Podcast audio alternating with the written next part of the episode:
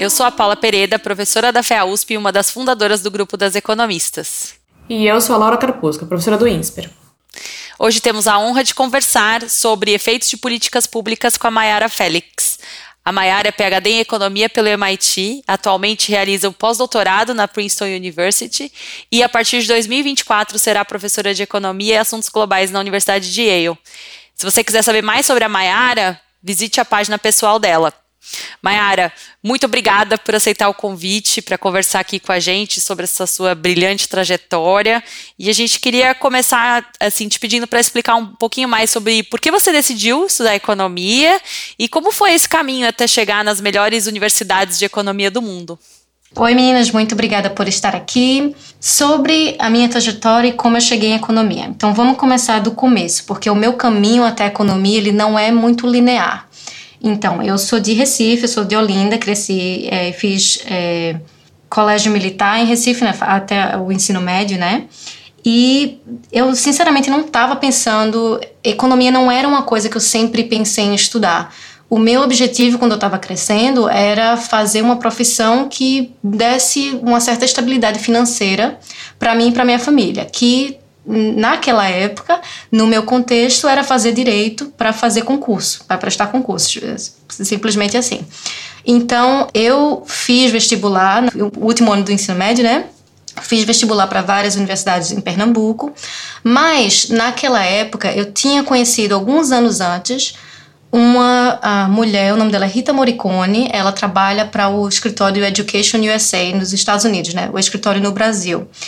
E eu conheci ela através da embaixada dos Estados Unidos, porque anos antes, no começo do ensino médio, eu tinha feito parte de um programa chamado Jovens Embaixadores, que é um programa da embaixada dos Estados Unidos que recruta alunos brasileiros de escolas públicas de baixa renda e que falam inglês se dão bem na escola para fazer uma excursão, um intercâmbio nos Estados Unidos. Enfim, eu fiz parte desse programa no começo do ensino médio. Durante esse período, eu conheci a Rita e a Rita insistiu que eu aplicasse, que eu me candidatasse à universidade nos Estados Unidos. Então, com a ajuda dela, eu também apliquei para uma bolsa chamada Oportunidades Acadêmicas, que é um programa que ainda existe até hoje, para dar bolsas tanto para o processo de aplicação e a viagem vindo até os Estados Unidos. É, tem para o undergraduate e para o graduate school, tem os dois até hoje. E através dela, ela insistiu, é, consegui essa bolsa, aí apliquei para faculdades nos Estados Unidos. A bolsa pagou o SAT, TOEFL, as passagens para vir para cá e tal, e a, a universidade em si aqui me deu a bolsa. Então, o que, que aconteceu? No fim do ensino médio, meu último ano do ensino médio, eu terminei passando para as universidades em Pernambuco, passei para Direito na Federal, Administração na UPE e também apliquei para universidades privadas com bolsa, né? Mas terminei decidindo fazer só administração e direito ao mesmo tempo. E seis meses depois eu soube que eu também entrei para universidades nos Estados Unidos. Então eu comecei a fazer direito na Federal de Pernambuco, é, porque era para ganhar dinheiro, né? Mas como eu tive a oportunidade de vir para os Estados Unidos, eu decidi trancar o curso. Aí eu tranquei o curso, fiz, eu cheguei até a fazer um, eu fiz um semestre inteiro e o segundo semestre eu fiquei só estagiando e paguei acho que só duas cadeiras. Mas porque eu já sabia que eu ia vir para os Estados Unidos. Quando eu vim para os Estados Unidos, é que economia passou a ser algo factível para mim. Por quê? Porque quando eu vim para cá, as coisas mudaram assim completamente em termos de o que seria possível. Eu já estava aqui, eu tinha bolsa para estudar na universidade. E eu me deixei seguir o que eu gostava de fazer. Então, direito aqui não é na undergrad, é no graduate school, é depois da, da faculdade. Mas mesmo assim, eu não estava muito interessada em direito. Eu gostava muito de matemática. Então, eu decidi fazer matemática, faz, comecei a pagar muita cadeira em matemática. E no meu primeiro semestre, aqui também é liberal arts, né? Você só decide o que você vai se formar no segundo ano.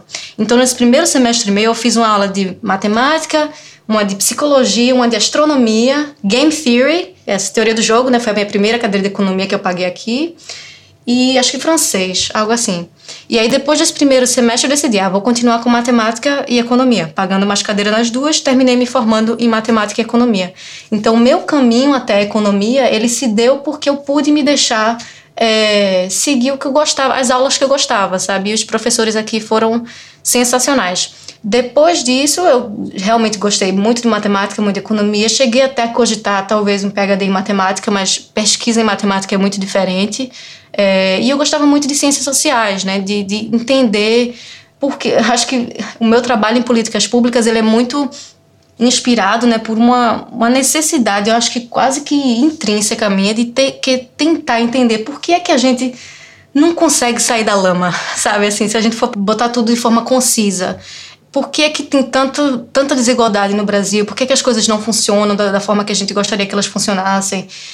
E por causa disso, eu achei que economia seria uma matéria que me possibilitaria não só tentar responder essas perguntas de maneira mais quantitativa, não, não necessariamente mais objetiva, né, mas de maneira, de maneira mais quantitativa e ao mesmo tempo ela é bem abrangente, né? Se você, por exemplo, faz applied micro, né, microeconomia aplicada, você pode estudar qualquer tipo de, de pergunta. E mas os métodos são são é, é, um, é um tipo de disciplina que te ajuda muito com métodos, né? Por exemplo. Então é, foi assim que eu cheguei em economia e é assim que eu tô aqui, né? Muito legal, Mayara. Sim, né? Acho que na, na, sua trajetória fica clara a importância aí de algumas pessoas, né, no seu, no seu caminho, como você comentou da Rita Morricone, né, das, dos programas que você participou, que te permitiram sonhar. Foi algo que a gente até ouviu já da a Tabata, né, Amaral, que, que também já foi entrevistada aqui no nosso podcast, Sim. sempre fala bastante. Uhum. É, e não só, não só a Rita, sabe? Eu acho que em vários momentos da minha vida eu me considero uma pessoa muito sortuda, né? Assim, eu não é que eu acho que se você quem chega no, muito longe como eu cheguei, como outras pessoas chegaram, né? Eu acho que quem quer que seja que chegue longe sabe que a gente não chega aqui sozinho ou sozinha, né? É, Rita foi uma pessoa que me ajudou muito nisso, mas, sabe, foi tanto acaso. Por exemplo, até eu fazer parte do programa Jovens Embaixadores, eu me candidatar, eu me candidatei porque minha mãe, que é bibliotecária, estava trabalhando, foi numa palestra na biblioteca lá em Recife, e ela viu um, um pôster, um banner, sobre o programa. Aí, quando ela chegou em casa, ela me falou: oh, Maera, eu vi isso aqui, é, se candidata faz, faz inscrição para isso. Se não fosse ela, se ela não tivesse visto esse banner nessa palestra que ela foi ver, eu nunca teria aplicado para o programa, nunca teria feito essa conexão com a embaixada dos Estados Unidos, nunca teria através da embaixada tido mais essas oportunidades a mais que me foram dadas, né? E não terminou aí não, porque quando eu vim para os Estados Unidos, a decisão é, de continuar é, em economia foram muito dependentes dos meus professores também, de quem eles foram especificamente, dos mentores que eu tive ao longo do tempo. E só, só para linkar isso, né, essa, essa trajetória com onde eu estou agora. Depois que eu terminei o, o, a graduação, que eu me formei em 2011, em junho, maio de 2011, no undergrad, né? Eu já sabia que eu queria fazer um doutorado em economia, mas um, eu, não, eu acho que eu não estava realmente preparada para isso. Ah, dois, é, ajudaria muito fazer um dinheiro antes para mandar para casa, para ter uma, uma, poupança boa, né? E então eu decidi trabalhar ao invés de, de ir diretamente para um doutorado. Então eu trabalhei, logo depois consegui um emprego aqui em Boston, porque a, a universidade, a companhia estava recrutando na minha universidade. Ah, não é aqui, não estou em Boston, mas estou em Princeton, né? Mas passei 12 anos em Boston, minha, minha cabeça fica passando, pensando em Boston. Então, trabalhei em Boston por dois anos e meio nessa, nessa firma, né? E por acaso, no final disso, quando eu estava, ah, não, quero voltar para academia, eu acho que o caminho de voltar vai ser por uma, uma posição de assistente de pesquisa primeiro, para voltar pelo menos por essa por esse ramo de pesquisa diretamente, né? não fazer uma trajetória é, direto de, do trabalho no setor privado para a academia. E um dos empregos que estavam sendo advertised, que estavam sendo é, listados, né? E meu marido, na, época, meu namorado só, hoje meu marido, viu num e-mail list, era para trabalhar para o Josh Angrist e o Parag Pathak. Então, porque ele viu esse e-mail, ele viu esse call for jobs, eu apliquei e consegui o emprego. Então, trabalhei com eles por um ano, um ano e meio, e aí depois comecei a MIT. Então, para você ver, são só alguns, já teve, teve muitas outras Sim. situações, mas é. Muito legal. Mas pensar nessa questão dos acasos da vida que você falou, né? Falou do cartaz que a sua mãe viu, falou do cartaz que o seu namorado, hoje marido, viu, o seu encontro com a Rita, né? Viva as Ritas por aí, como a Paula já falou. É, o que, que você acha que a gente poderia pensar em termos de políticas públicas no Brasil para aumentar o número de, de acasos positivos que os jovens brasileiros veem por aí, né? Como é que a gente poderia propiciar condições melhores para os jovens brasileiros. Eu sei que a sua pesquisa, de alguma forma, ela toca em, um assunto diferente, mas uh, a gente pode tentar fazer alguma, algum link pensando em, em avaliação de políticas públicas e, e como é que a gente poderia reduzir é, essa assimetria de acasos positivos entre, entre os jovens brasileiros. É uma ótima pergunta, né? É uma pergunta bem abrangente. Eu acho que há provavelmente várias coisas e que ela, essas coisas elas vêm de várias partes né, da sociedade. Uma é do governo em si. Eu acho que nesse caso o principal papel do governo é o investimento em massa em educação e nas estruturas das escolas. Os estudantes, maioria de nós, maioria dos estudantes atuais, né, informações sobre oportunidades acadêmicas, elas vêm pela escola. Então, é, Quanto mais, eu acho que quanto mais investimento a gente tem na, nas escolas, nos professores, em escolas tem conexões com programas educativos de organizações não governamentais ou, ou de outros governos, mais fácil acontecer esse tipo de link entre é, esse tipo de, esses encontros é, fortuitos, né, entre é, oportunidades e estudantes. E até porque quem vem, né, de, quem vem de baixo, professores têm uma, os nossos professores, né, eles têm um, um, peso assim enorme no nosso ver do mundo, né, especialmente professores que a gente admira. Então, se esses professores têm um, se eles têm um investimento bom, se eles têm é, acesso à informação e conexão para poder passar isso para os alunos, isso é ótimo. Esse é o papel do governo. O papel do, do setor privado, né, de nós, individuais, né, pessoas como nós. É, eu acho muito fácil, às vezes, a, a, a, gente querer desistir das coisas porque é sempre o trabalho de outra pessoa. É sempre, ah, isso é, do, isso é para o governo fazer, isso é para a ONG fazer, isso tem nada a ver comigo. Mas eu também tive muitas pessoas que individualmente me ajudaram. Rita, por exemplo, o meu chefe na ABA, eu trabalhei para a ABA, que é um, na época era um curso de inglês, hoje é um centro cultural. Eu fiz estágio na ABA. E o meu chefe lá, ele foi uma pessoa que me ajudou bastante, sabe? Ele me deu um emprego lá. Eu era aluna, me dava bem, ele sabia, minha mãe trabalhava na, na biblioteca. A gente, cara, sei lá, eu acordava de quatro e meia da manhã para sair de Olinda, para ir para Colégio Militar de seis e meia. Fazia, depois chegava em Recife duas da tarde, fazia aula, começava a aula na aba de oito da noite para terminar dez da noite, sabe? Então era um aquele cansaço de quem vive em cidade metropolitana, né? E eu acho que ele, que ele via isso e ele estendeu, ó, que tá um estágio. Eu estava fazendo direito ou administração, um estágio para trabalhar junto com a equipe deles, né? E isso me ajudou bastante. Foi o primeiro salário que eu tive, de 500 reais mais bem, sabe, esforçados que eu já, que eu já ganhei. É, esse primeiro emprego. E isso demora, né? A gente, a gente tem um amadurecimento de como é que trabalhar. Então, e ele continua sempre sendo uma, uma, uma ajuda. O nome dele é Eduardo Cavalho. Eu não sei se ele está mais lá na aba, mas... É, esse é uma, uma pessoa privada, né, que, que decidiu ver uma pessoa como eu e me dar uma oportunidade. Então, a gente não precisa também ser dono de empresa para dar oportunidade. Às vezes, oportunidade a gente vem com o nosso tempo. Então, nós, por exemplo, economistas, né, somos formadas, temos opiniões, temos, nós temos a capacidade da mentoria para alunos. Eu tento fazer isso da melhor forma possível, é, a, hoje em dia as coisas ficam a, a, escala vai crescendo um pouco mais, né? Então participar de podcast, essas coisas eu tento fazer mais para ter uma abrangência maior para quem pode me escutar. Mas também tenho muita mentoria um a um, mentoria com alunos que vêm de backgrounds não privilegiados que estão aqui já, que já é outra outra coisa, né?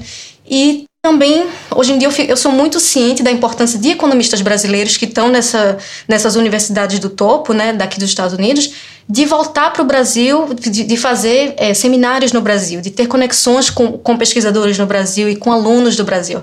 Então, eu tento fazer isso ao máximo que eu posso. É, porque eu gosto, porque temos pesquisadores excelentes no Brasil também, e porque, querendo ou não, mesmo que as pesquisas da gente que está aqui sejam não necessariamente todas voltadas para o Brasil, eu acho que quem é brasileiro e quem é economista, tem, a gente tem uma, uma necessidade grande assim de responder perguntas que são específicas ao nosso contexto, né? Então eu acho que manter essa conexão é, ajuda e manter essa conexão com alunos brasileiros em particular. Então esse é o tipo de coisa que a gente pode fazer para aumentar esses encontros fortuitos, né? Da iniciativa privada do princípio nosso né, de, como, de como pessoas. Eu acho que tem, são, o governo tem esse papel e nós é, individualmente temos esse papel também. Muito legal, Mayara, isso que você falou. Me lembrou até uma conversa que eu tive essa semana com uns fundos de endowment, né, que ajudam aqui a fé, e a gente estava falando da dificuldade que é de angariar doações, por exemplo, aqui no Brasil, que é, um, é algo que nos Estados Unidos né, tem um pouco mais de tradição, e uma das coisas que eles falaram que eu achei bem interessante é essa, de talvez né, os ex-alunos, por exemplo, da USP, né, que tiveram ali o seu, o seu ensino público gratuito de, de excelente qualidade, retornarem por esse tipo de ação, né? Ajudando outras pessoas, voltando para a universidade, fazendo essa, esse trabalho privado aí que você mencionou um pouco. Eu achei bem interessante isso. É, mas a, é, a, gente queria agora voltar um pouco para falar da sua pesquisa, né?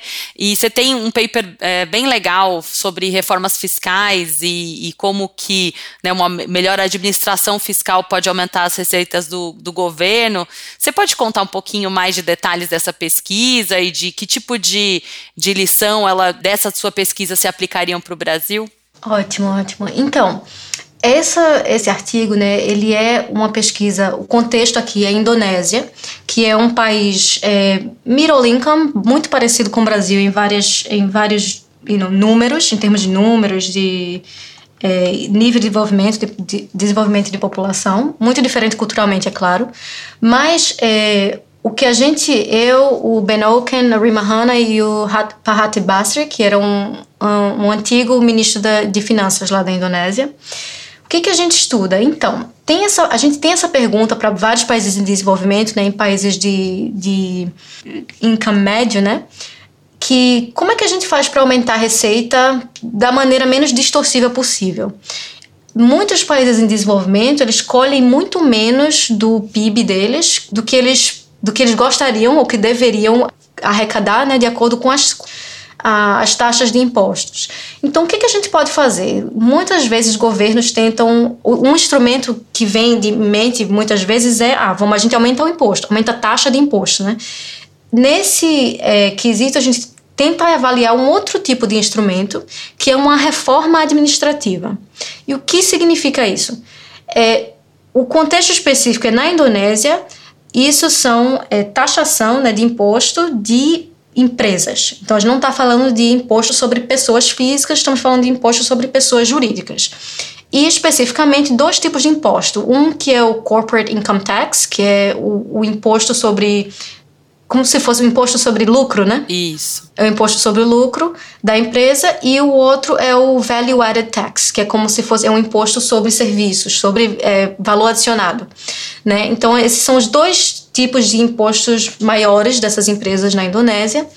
E o que, que aconteceu? O que foi essa reforma administrativa? Foi exatamente assim. Na Indonésia, a, a Receita Federal de lá, né, o Ministério da, da Finança, ele é organizado em regiões. E mais ou menos em 2007, o governo decidiu, com o impulsionamento do FMI e de outras reformas piloto que eles já tinham feito anos antes, em fazer o seguinte: para cada uma dessas regiões, a gente vai criar escritórios especializados em fazer o enforcement, né, o oversight e o review, é, o serviço, como é, como é que a gente falaria? A administração, né? a administração, o oversight uh, de firmas, das maiores firmas de cada região. É, por exemplo, assim, se isso fosse no Brasil, teria o Nordeste, são, são mais regiões, mas suponha que não fosse no Brasil, seria assim, Nordeste, Sudeste, Sul, Centro-Oeste e Norte. Cada uma tem a sua subdivisão da Receita Federal. Não sei se é assim no Brasil o mapa diretamente, mas imaginamos que seja assim.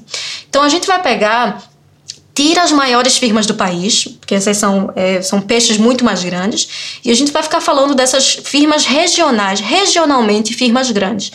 E o, todo o acompanhamento fiscal dessas firmas, desde o processo de auditoria até o processo de responder perguntas que as firmas tenham, ajudar com o processo de esclarecimento né, do que é, é que, qual imposto deve ser pago, qual não pago, porque a gente sabe que é, imposto corporativo é bem complicado, há vários tipos de imposto, né? isso é parecido na Indonésia também.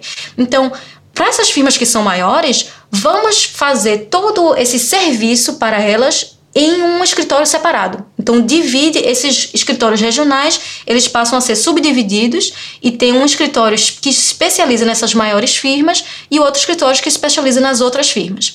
Esses escritórios todos têm a mesma estrutura de TI, têm a mesma estrutura de é, hierarquia de, de é, servidores né, dentro do, do, escritório, mas a diferença crucial desses dois tipos de é, escritórios que fazem o serviço das firmas é que esse serviço para as firmas maiores ele é bem mais intenso em termos de pessoas, em termos de servidores que trabalham nesse, nesse escritório especial, né? é, no, na razão do número de servidores para firmas que elas estão servindo.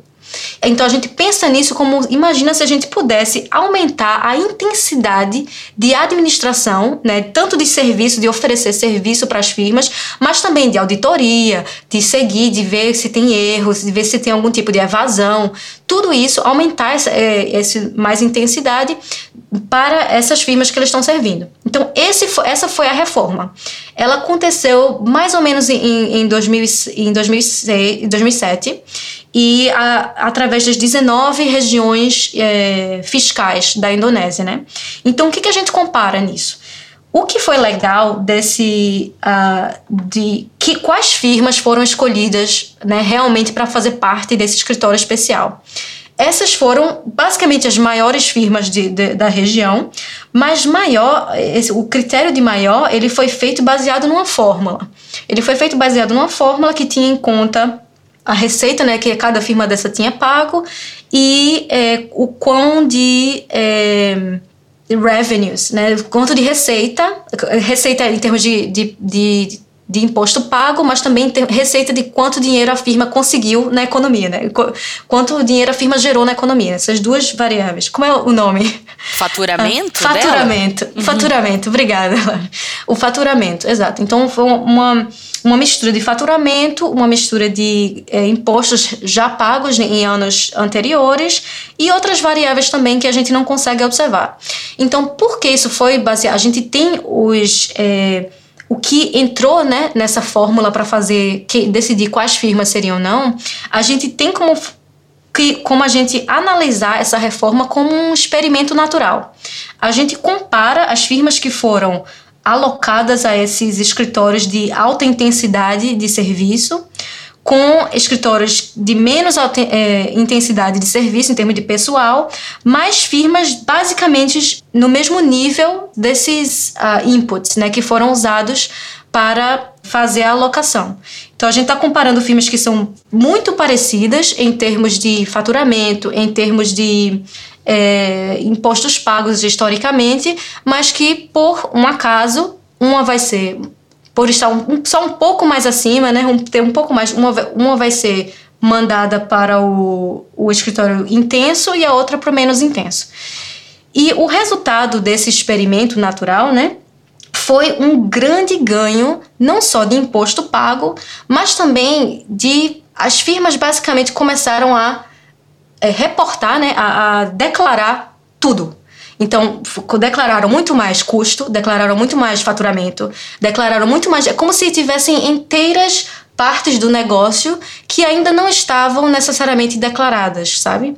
E isso pode ser tanto porque isso foi um crescimento real da firma, quanto porque é uma complicação para fazer esse tipo de. para fazer a declaração e as firmas não fazem, ou pode ser evasão também. A gente não, não discerne quantitativamente quanto é evasão, quanto foi crescimento real, quanto foi é, esse tipo de. É, é, muito complicado, aí não coloca essas linhas, algo assim. Então, é, a gente vê isso no final das contas, isso acarretou num, num, grande número de receita que o governo teve a um custo muito pequeno. Porque o custo dessa reforma foi basicamente o custo de colocar mais servidores é, especializados em é, tratamento do, dessas firmas, né, auditores, é, servidores que trabalhavam na Receita. O custo foi basicamente esse, foi um custo de pessoal, de colocar mais pessoas para, em comparação a a firmas, né, que elas estariam monitorando. E o custo, na verdade, foi cerca de 1,5% do da receita total adicional que foi trazida por causa dessa reforma. Que, se eu não me engano, ao longo de, dos seis anos após a reforma, foi um total de 4 bilhões de dólares, que é enorme. Isso é equivalente, a gente faz depois uma comparação, né? Tá bom, essa reforma aconteceu a gente vê esses efeitos de aumento não só de impostos pagos, mas também de faturamento das próprias empresas. Não, não necessariamente de lucro. A, a, gente vê que a margem de lucro ela não muda muito, mas o faturamento total ele, ele aumenta bastante. Então, como se a firma tivesse crescido, né? E a gente vê também um, um pouco de um, alguns indícios de que a firma também cresceu em termos de pessoal, né? Elas cresceram mais em termos de, de é, empregados, né? Que elas, que, elas, que elas empregaram. A outra coisa que a gente encontra que é muito interessante é para explicar o mecanismo desses efeitos, né? É que se a gente fazer uma correlação entre o tamanho das firmas, tamanho dessas firmas antes, em termos de ser, digamos, faturamento total, o tamanho dessas firmas antes e a probabilidade dessas firmas terem feito parte de uma auditoria, né? Não, você foi escolhido para ter uma auditoria. Essa correlação, né? Esse gráficozinho, ele é extremamente crescente no tamanho da firma. O que isso significa? Quando os escritórios da Receita Federal estão completamente sobrecarregados de trabalho, qual é o objetivo. Ah, eles vão vamos focar nas maiores empresas, vamos focar naquelas que provavelmente vão trazer mais receita. Então, isso é não é uma coisa assim, é uma coisa natural de se esperar que esses escritórios trabalhem dessa forma. Mas o que, que acontece nesses escritórios especiais? Nesses escritórios especiais, não há esse tipo de foco nas maiores firmas mais porque as firmas já estão todas escolhidas para o escritório e elas são monitoradas de maneiras muito parecidas. Então, se a gente vê, a gente vê no, no gráfico, antes da reforma, essas firmas que foram alocadas, né, a probabilidade delas serem, delas terem uma auditoria ou receberem cartas da Receita Federal, né, diretamente dizendo não, você é, compareça, pague, não sei o que lá, isso aqui tá, tá devendo, ela, essa, essa relação ela é bem crescente no tamanho da firma. Então, é quanto mais você cresce, mais você vai ser pego né, pela Receita Federal. Mas as mesmas firmas, depois que elas passam a fazer parte do, da Receita Federal, o nível de intensidade em monitoramento para todas aumenta, mas essa relação, a slope, né, essa relação entre tamanho e monitoramento, ela vira é, flat, ela fica. Não, não existe, ela, ela é quebrada. Essa relação entre o tamanho da firma e o monitoramento ela é quebrada. O que, que isso significa? E não, a, você já está lá. A Receita Federal já sabe quem você é. A Receita Federal já. Eu falo Receita Federal porque é o seu nome no Brasil, para deixar bem claro, no, na Indonésia é, é o, são o Director General of Taxes, mas para os ouvintes entenderem, não é a nossa Receita Federal no Brasil. Um, é, então, o pessoal, o governo já sabe quem você é, o governo já conhece você, o, o governo já, já está bem a par de todos os do, do, que a firma faz e de maneira muito detalhada. Ah, vamos crescer. Porque antes é um, um desincentivo às firmas a crescerem. Porque quanto mais você cresce, mais você vai ser pego pela Receita Federal. Então, as firmas de médio e pequeno porte, elas não têm esse incentivo para crescer. Quando a estrutura do monitoramento ela muda para ser uma estrutura com muito mais capacidade de monitoramento, é, esse desincentivo ele desaparece. E a gente vê isso é, bem claramente nos dados, é, antes e depois, para as firmas tratadas versus não tratadas. A gente vê a, a diferença, da, a, o efeito né, nessa relação em particular. Então, enfim, o que isso significa? O que, a gente tira desse, desse estudo de maneira geral? Eu acho que a conclusão de maneira bem abrangente, é que há sim maneiras de aumentar receita de forma que distorça muito menos a economia do que aumentar a taxa de imposto em si. Na verdade, a gente calcula que se, se a receita da Indonésia quisesse arrecadar o tanto de dinheiro que ela arrecadou com essa reforma administrativa, ela teria que ter aumentado o imposto de, uh, sobre lucros das empresas em 8 pontos percentuais, de 30% para 38%, em todas as firmas do país. Bastante coisa, né? Que é enorme. E isso você que imagina, será que isso é até possível politicamente? Provavelmente não, sabe? Então, é, é um... E a, a outra coisa que é importante também é, não sei se é importante, mas que é legal mencionar. Como é que a gente chega nessa comparação, né? Isso, a gente, para fazer essa comparação de quanto você arrecada dos, com a reforma administrativa, que é um experimento natural, para saber ah, quanto é que a gente arrecadaria se a gente, se a gente, ao invés de fazer a reforma, teria que aumentar o imposto. Para responder essa pergunta, a gente tem que entender um pouco como é que é o comportamento das firmas quando o governo muda essas taxas de taxação, né? Esses impostos. E isso é o que a gente chama de elasticidade como é que fala é, em português, mas é o, é o Corporate Elasticity of Taxable Income é, é um, essencialmente um, um número que resume como é que as firmas se comportam se você aumenta o imposto sobre elas. E o que é legal no contexto da Indonésia é que teve outra reforma, dois anos após que teve essa administrativa, que mudou completamente a estrutura de, de taxação das firmas. Ela passou a ser, ela eram, eram, eram impostos que eram dados, às, eles eram aplicados às firmas em função do lucro, e aí eles passam a ser aplicados em função do faturamento, do, do tamanho da firma, né? Uhum. E, e, e, ele é um, e ele é um, é, ele tem um formato bem não linear, bem interessante. Que o que, que isso dá para gente? Isso dá bastante variação nos dados em firmas que receberam diferentes cortes ou diferentes aumentos de impostos. Aí a gente usa essa variação para poder fazer essa comparação. E é aí que a gente chega nesse número 8%. É, 8, 8 pontos percentuais, né? Que é muito. Hum. Mayara, não sei se você tem essa informação, mas assim, o, o, governo da Indonésia, ele tinha estimativas do impacto dessa reforma administrativa? Ah, boa pergunta. Em, em suma, não.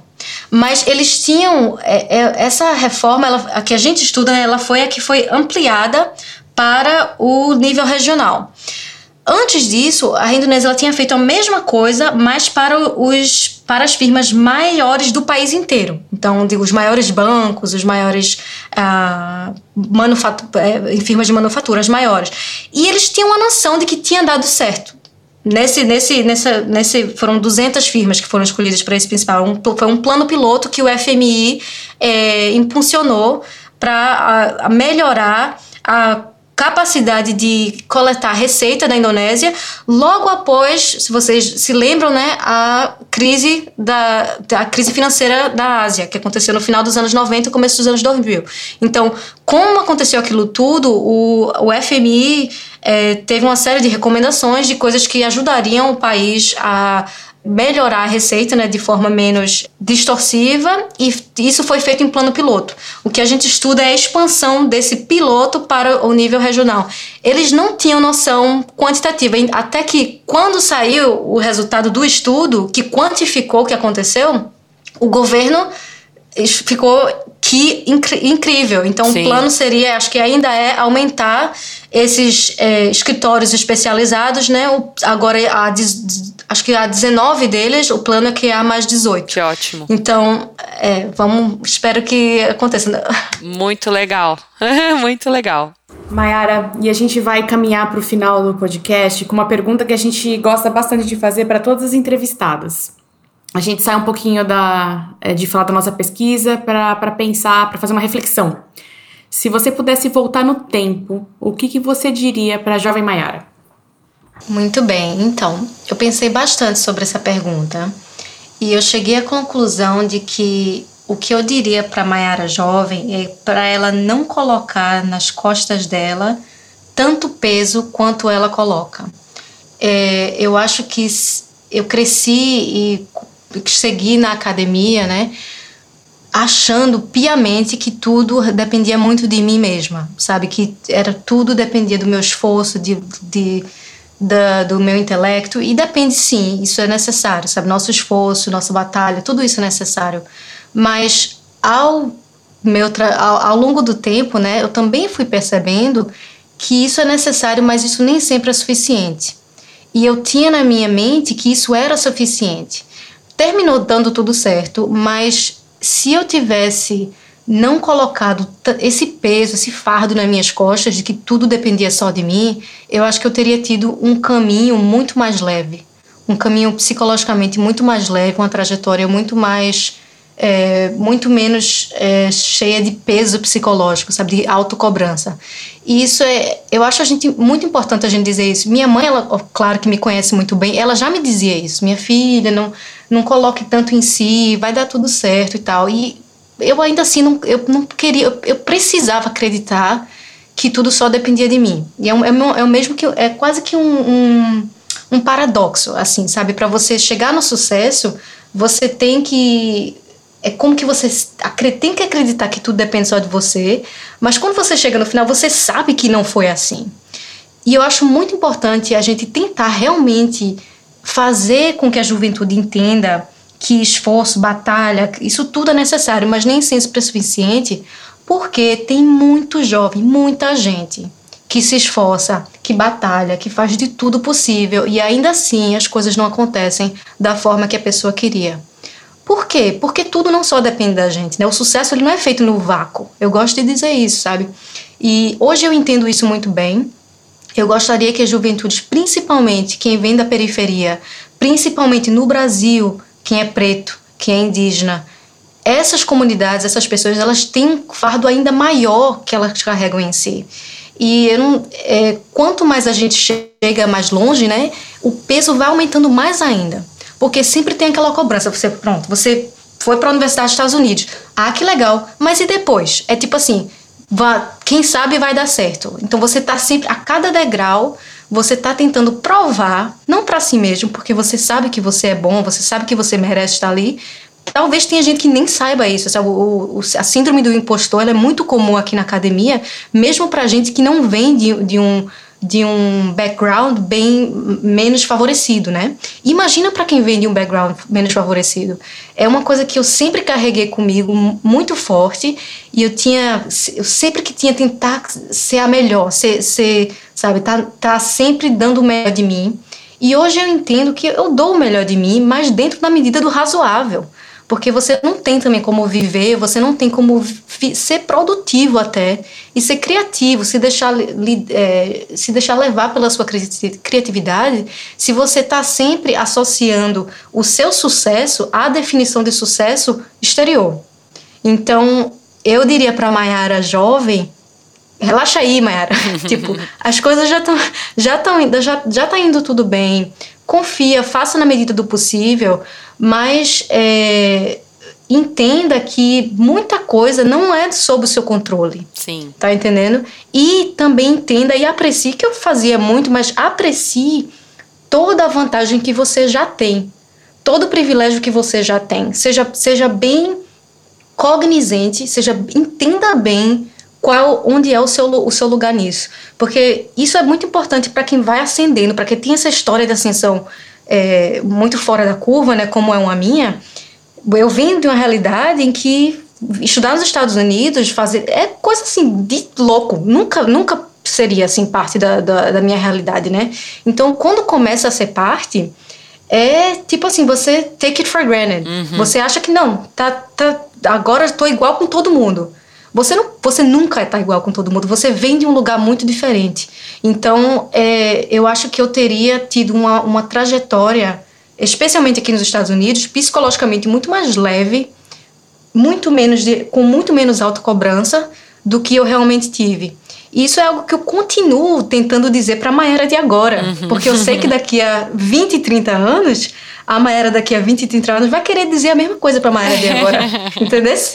Então, Sim. Mas pelo menos agora eu tenho autoconsciência. Sim. Sabe? Isso eu não tinha. Então. Só de estar tá falando disso, né, Mayara, significa que você já está mudando. Né? Exatamente, né? exatamente. E eu acho que essa, essa sua dica aí é, é super valiosa e ecoa muito sobre várias jovens, e principalmente as meninas, né, que, a, que as, cuja autocobrança é, é ainda maior. Então é importante a gente cuidar do nosso emocional para a gente né, é, impulsionar assim a, a, tudo de positivo da nossa criatividade, da nossa capacidade mesmo. Exatamente. Se for para resumir em um, em um, bordão, é tipo é, esforço, dedicação, tudo necessário, nem sempre suficiente. Legal. Então não, não perca sua cabeça, não, não se cobre mais do que você pode porque muito está fora do nosso controle também. Muito legal, Mayara. Obrigada novamente, viu?